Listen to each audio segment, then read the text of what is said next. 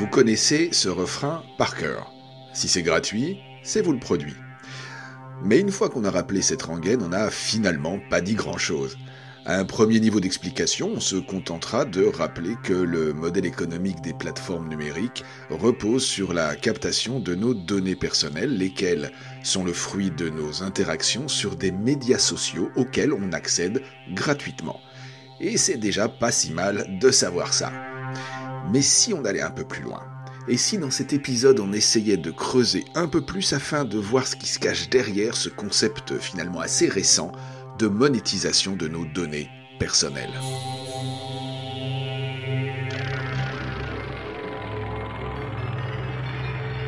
Selon la CNIL, une donnée personnelle est toute information qui se rapporte à une personne identifiée ou identifiable.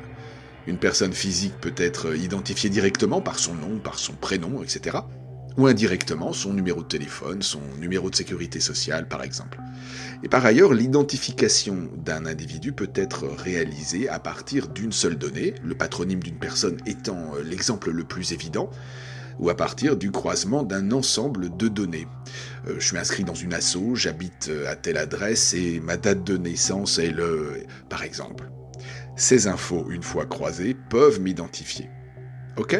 Donc voilà pour la définition d'une donnée personnelle selon la Commission nationale informatique et liberté. Fort de cette définition, retournons alors à notre sujet.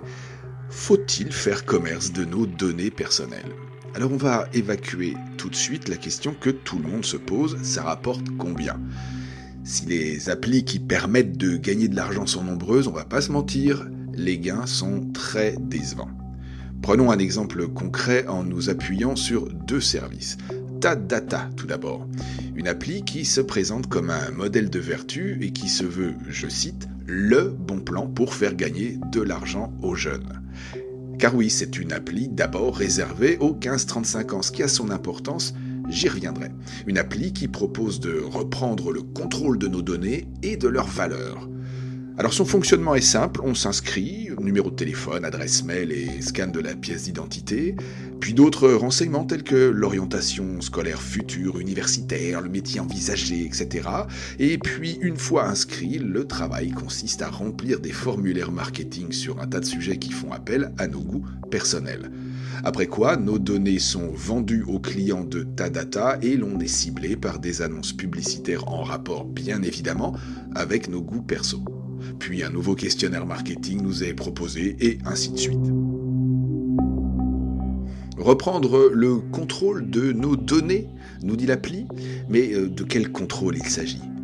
Dès l'instant où on accepte de les céder à une appli qui va les revendre, on en est par définition plus propriétaire, et on ne contrôle plus rien.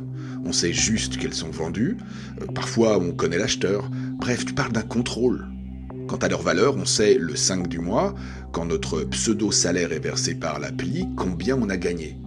Mais quelque chose me dit que la valeur de nos goûts personnels est bien plus élevée que nos maigres revenus.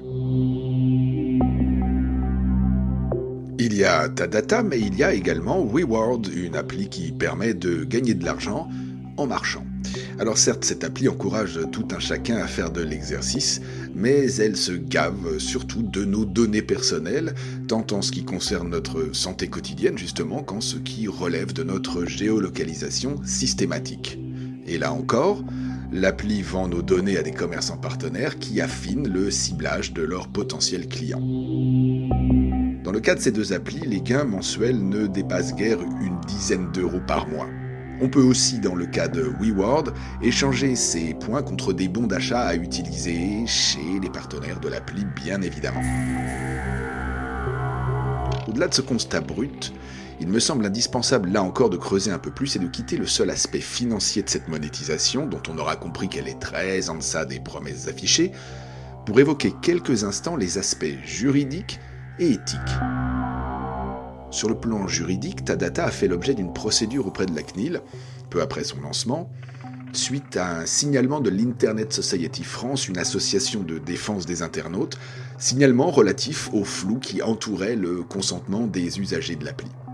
des améliorations ont été apportées et l'appli a été validée quelques mois plus tard par la CNIL qui de fait validait le concept de monétisation des données personnelles, ce qui pour une institution dont l'un des objectifs est de veiller à ce que l'informatique ne porte pas atteinte au respect de la vie privée, défie à la fois le bon sens et l'éthique.